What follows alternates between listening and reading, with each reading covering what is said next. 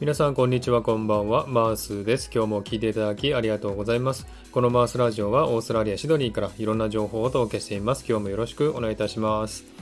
さてサクッとオーストラリア。このコーナーはオーストラリアの豆知識をエンジョイしてもらうコーナーです。147回目の今回はオーストラリア豆知識パート105をお送りしたいと思います、さて今回のサクッとオーストラリアタイトルはビビットシドニー8月に開催というタイトルでお送りしたいと思います。えー、皆さんビビットシドニーってご存知ですか、えー、このビビットシドニーは2009年から始まった音と光の祭典なんですね。えー、皆さんも一度はニュースなどで見たことがあると思いますが、シドニーの名所オペラハウスやシドニー湾にある建物にプロジェクションマッピングを投影し、ライトアップがとても綺麗に見れるイベントなんですね。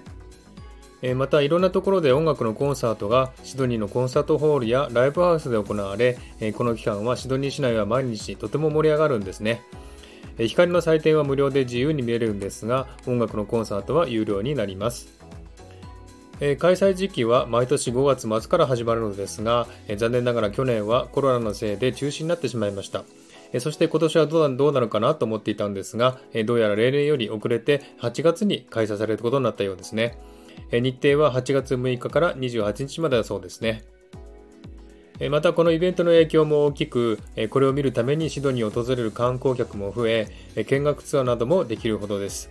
そのため、この期間はシドニーのホテルの予約も取りづらくなったりもしています。開催時間はですね、最初の数年は午後6時から0時まで行われていましたが、2016年ぐらいから23時には終了してしまいます。そして開催期間は最初の頃は2週間でしたが、現在は3週間ほど開催されています。このようなイベントなので人もたくさん集まり、2018年には300万人もの人が集まる大規模なイベントになっています。ですので特に週末の夜にはとてもたくさんの人が来るので歩くのも大変なくらいです。イベントの中心地であるシドニー湾には、オペラハウスや現代美術館、サーキュラーキー駅、そしてハーバーブリッジなど、メインのライトアップがたくさん見れるので、とてもたくさんの人が集まります。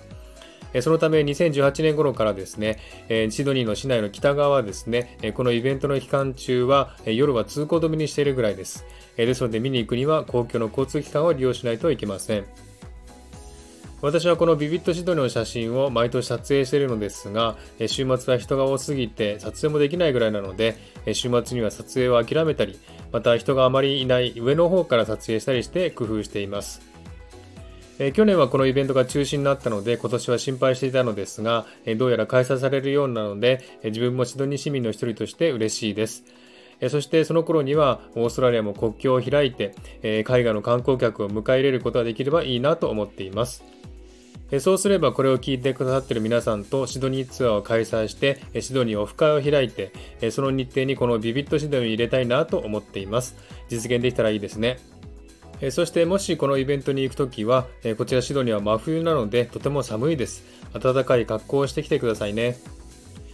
えビビットシドニーに関するサイトはたくさんあるのでぜひ検索してみて綺麗な写真を見てみてくださいえビビットシドニーのサイトと私のインスタグラムのアドレスを貼っておきますので、よろしかったら見てみてくださいね。はい。では今日はこの辺で終わりにしたいと思います。今日も聴いていただきありがとうございました。ハートボタンポチッと押してもらえたら嬉しいです。ではまた次回お会いしましょう。チェアス